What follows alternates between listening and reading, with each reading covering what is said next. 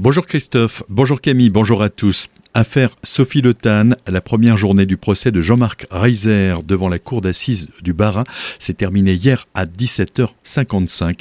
La mère de Sophie Le a dû être évacuée dès le début de l'audience suite à un malaise. Jean-Marc Reiser est resté sur sa position. Il n'y avait pas d'intention d'homicide de ma part.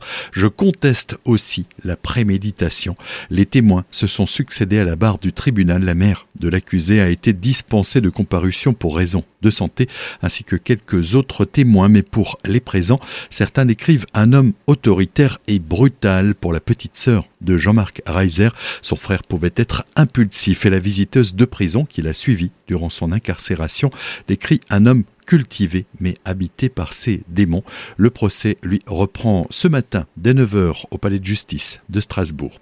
Un jeune célestadien âgé de 20 ans qui conduisait sans permis mais sous l'emprise de l'alcool et du cannabis a été condamné hier à 10 mois de prison avec sursis probatoire pendant deux ans au tribunal de Colmar. Il a également l'obligation de passer son permis de conduire et de suivre un stage de sensibilisation aux produits stupéfiants. Au moment des faits, le 27 mai dernier, le jeune homme voulait s'évader et fumer tranquillement dans un champ, mais son véhicule a fini prématurément la course dans un muret rue du Sande à Célestat. Le jeune homme n'en est pas à sa première condamnation. Hier, vers 16h, c'est un homme de 51 ans qui a sauté d'un pont sur la A35 à la hauteur de Herlisheim dans le sens Strasbourg-Lauterbourg. Les pompiers ont indiqué qu'il s'agissait d'un suicide. Lors de sa chute, l'homme a été percuté par un poids lourd et il est mort sur le coup. De son côté, le conducteur du poids lourd, blessé et très choqué, a été transporté à la clinique Saint-François de Haguenau. Une quinzaine de pompiers ont été mobilisés ainsi que l'hélicoptère de la sécurité civile, le Dragon 67.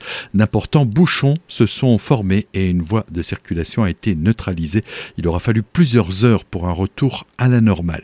À vos baskets, ce dimanche, l'équipe du Trail du Schnepf vous donne rendez-vous pour trois courses au départ de la station de ski située à Sondernach, un parcours de 13 km avec 400 mètres de dénivelé et pour les plus expérimentés, un autre tracé de 20 km et 715 mètres de dénivelé vous sont proposés.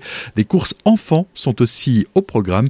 Les précisions de Grégory Leloup organisateur de ce trail. La boucle de 13 km sera aussi euh, pour les gens qui veulent la faire en randonnée, donc en marchant. Et puis euh, on terminera cette matinée sportive avec euh, des courses enfants qui auront des distances différentes en fonction de leur catégorie d'âge. L'objectif c'est de rassembler un maximum de monde sur la station du Schnepplenried. L'idée pour nous c'est de faire courir les gens, mais aussi de faire connaître un peu cette vallée et puis ce domaine qui présente quand même beaucoup d'avantages et avec des parcours qui sont vraiment intéressants puisque on part de la station de ski, on va aller faire différents sommets, on va redescendre sur la Loche, on va aller en direction du Marstein. Donc c'est quand même très intéressant. Et puis on a des points de vue à 360 degrés sur tous les massifs euh, vosgiens, qui est un des seuls endroits euh, dans la région où on peut avoir ces panoramas-là. Retrouvez toutes les infos dans notre article sur le site azur-fm.com, des propos recueillis par Solène Martin.